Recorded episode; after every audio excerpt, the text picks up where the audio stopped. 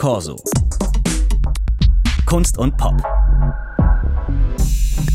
Der Corso Podcast. Heute mit Fabian Elsesser und Christopher Kaufmann. Hallo. Ich freue mich sehr, hier zu sein. Ich bin einer der Autoren äh, der ja, Doku-Reihe, die jetzt in der ARD-Mediathek zu sehen ist, Hip Hop Made in Germany. Hip-Hop Made in Germany, genau. Und zwar besteht die aus vier Teilen, diese Reihe, also von den Anfängen in den späten 80ern bis heute. Sehr hübsches Szenario, das ist immer gleich. Zwei Musiker fahren jeweils in einem gelben Mercedes Kombi der Baureihe W123, also Kombi wäre dann S123, durch eine Stadt, die für Deutschrap wichtig ist. Hamburg, Berlin, Frankfurt am Main. Und dabei treffen sie dann andere äh, Hip-Hop-Künstler, meistens jüngere, manchmal auch Weggefährten. Und dann tauscht man sich so ein bisschen über die Geschichte aus. Ja, Christopher äh, Kaufmann, man würde bei Hip-Hop doch eher an die erwähnten Metropolen denken, aber auf der deutschen Hip-Hop-Landkarte, die Sie da so ausbreiten, Sie und Ihre Mitautorinnen und Autoren, da liegt auch Heidelberg. Warum ausgerechnet Heidelberg? Naja, ich glaube, ähm, ich will gar nicht zu viel vorweggreifen und direkt an die Folge verweisen. Also da kriegt ihr wirklich die, also die vollumfängliche Information. Heidelberg ist total wichtig äh, für Rap. Äh, zum Beispiel Advanced Chemistry ist eine Gruppe, die gerade für den politischen Rap wahnsinnig wichtig war und da ähm, sagt es, sagen es auch die Stieber Twins, die ja auch unsere Protagonisten sind in der Folge mit Tony L zusammen. Da ist sehr viel entstanden, auch dadurch durch die ähm, amerikanischen Stützpunkte und dadurch, dass es ja noch, ne, die, es war ja quasi so mit amerikanischen Supermärkten und so weiter, da da wehte richtig so der Hip-Hop-Wind so durch die Heidelberger Gassen und der wurde aufgeschnappt und dann wurde da so ein bisschen die ersten Gehversuche im deutschsprachigen Raum wurden da so gegangen und das ist natürlich da wahnsinnig spannend, dass es da dort passiert ist. Unter anderem natürlich. Aber schon interessant, dass äh, sie dann eben Heidelberg rausgegriffen haben und nicht Stuttgart, wobei Stuttgart ja auch, sage ich mal, ähm, nein, nicht sage ich mal, das war so, ja auch äh, Militärpräsenz alliierte Militärpräsenz hatte, dadurch auch die Einflüsse. Möglicherweise liegt es auch daran, dass in so einer kleinen Stadt alles nochmal durchlässiger ist. Ja, und ich glaube, dass es einfach auch ein bisschen an den Akteuren und AkteurInnen liegt natürlich, die wir auch für die Doku bekommen haben. Da muss man ganz ehrlich sein. Also wir hätten auch die erste Folge in Stuttgart ansiedeln können und das war auch mal ganz früh in der Planung der Plan. Nun hat sich das mit Heidelberg so toll ergeben, dass wir eben die Stieber Twins begleiten durften und Toni L., dass wir das durchaus auch an den Protagonisten dann aufgehangen haben. Aber natürlich muss man äh, Rap in den 80ern auch in Heidelberg erzählen. Ich habe jetzt schon in ein paar Kommentaren gelesen, Stuttgart fehlt und es schmerzt natürlich uns alle, weil es natürlich nicht aus einer Ignoranz oder aus einer Desinformation heraus geschehen ist, sondern einfach, weil wir verdichten mussten. mussten. Man hätte zum Beispiel auch in Frankfurt anfangen können, wo ja auch mhm. ganz früh schon mit konkret Finn und Moses P. auch schon der Rap pulsierte in Deutschland. Was waren denn dann die großen Entwicklungsschritte im deutschen Hip-Hop in den 90ern, in den Nullern, in den Zehnern, die ja jeweils auch eine eigene Folge kriegen. Also 90er kann man sagen Kommerzialisierung. Ich würde, das wäre jetzt auch meine Antwort gewesen, genau so ist es. Also ich glaube, das kommt auch total schön in der Hamburg-Folge raus, dass eben dieser Kommerzialisierungsschub kam. Viva kam an den Start und auch die Majors haben gemerkt, oh, da ist was zu holen. Rap auf Deutsch ist interessant, ist cool. Leute also Rap-Gruppen wie die Beginner zum Beispiel oder natürlich auch Sammy Deluxe 1-2 und so weiter, die haben gezeigt, dass es auch einen Witz gibt und auch eine interessante Beobachtung. Ne? Also Rap ist einfach sehr direkt und kann sehr direkt auf Sachen ähm, antworten, auch politisch. Und äh, das war einfach wahnsinnig spannend und ich glaube, da ist in der Zeit unfassbar viel passiert, eben auch in Hamburg, weil da eben aber auch die großen Major-Labels und so weiter da waren. Da war die Industrie, da war die Struktur und deswegen war Hamburg so wichtig in den 90ern. Und die Folge über die Nuller, die spielt dann in Berlin. Wofür steht das? Also wofür stehen die Nullerjahre im deutschen Hip-Hop?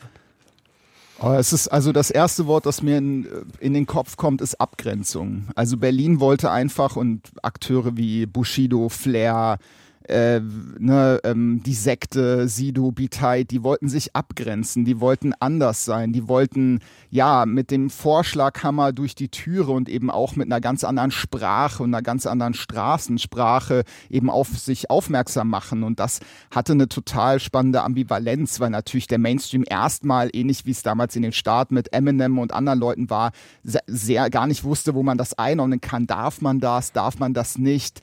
Ähm, wie ist diese Sprachlichkeit zu bewerten? Und ich glaube, da kam dann so eine ganz neue Farbe mit rein, die ja dann auch weiter dekliniert wurde in Frankfurt mit Leuten wie Haftbefehl und Chelo und Abdi, wo einfach diese, ja, diese Straße so dominant mit in den Rap eingeflossen ist. Kann man sagen, also in den Nuller und den Zehnern, da ist dann auch ein Erfolgsfaktor für Deutsch-Rap, wenn er die Stimme von Minderheiten oder von, sage ich mal, übersehenen Bevölkerungsgruppen ist.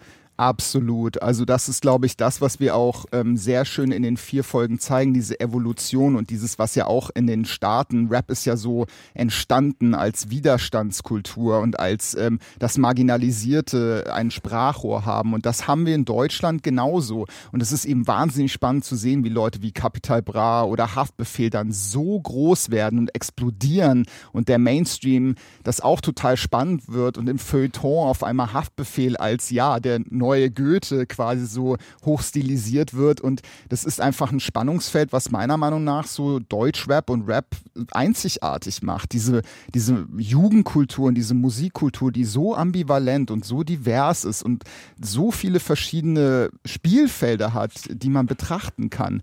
Und das war natürlich für uns eine ganz spannende Nummer, da zu gucken, wo beleuchten wir was, äh, wo geben wir einen Fokus. Und wir konnten natürlich nicht allem gerecht werden. Das ist unmöglich. Ne? Dazu müsste man wahrscheinlich eine, ich weiß nicht, eine 500-stündige Doku machen, um allem gerecht zu werden. Aber äh, wir tried und wir, ich bin sehr stolz auf das Ergebnis.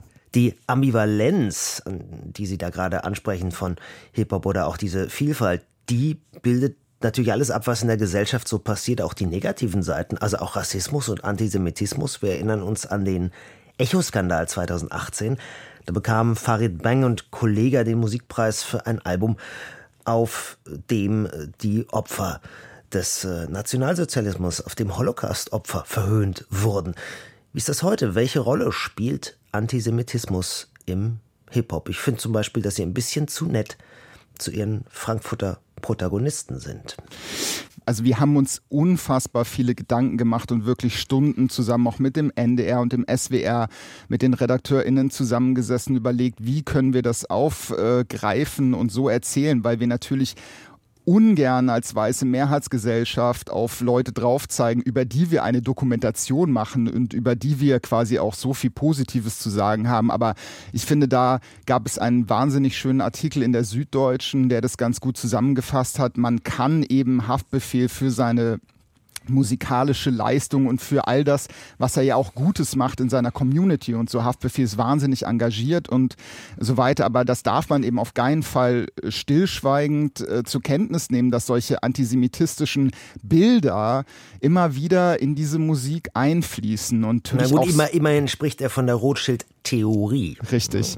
Also ich habe oftmals das Gefühl, das ist aber rein subjektiv, dass diese Leute in so Rabbit Holes fallen, dann kurz mit irgendwelchen kruden Ideen sympathisieren und die dann einfach ungefiltert in Rap-Songs wiedergeben, ohne dass da eine klare ja, Auseinandersetzung auch persönlich damit passiert und dass das einfach so ins Mikro gekotzt wird, sage ich jetzt mal einfach so ganz lapidar und dann hinterher vielleicht erstmal gemerkt wird. Aber ich glaube, dass dann diese Tragweite, die das dann hat, weil diese Musik so toll ist und so erfolgreich, oftmals nicht gesehen wird und dann hinten raus zurückgerudert wird. Und das ist natürlich sehr schade, weil diese Songs sind draußen. 069 ist der größte Hit in meiner Welt von Haftbefehl, also in meinen Augen. Und das ist natürlich schade, wenn dann diese Zeile wirklich ganz am Anfang gleich kommt und ja, auch live irgendwie Zehntausende, die dann mitgrölen und überhaupt kein Verständnis dafür haben, was das für manche Leute hier auch in diesem Land bedeutet. Das ist natürlich schade und sehr problematisch.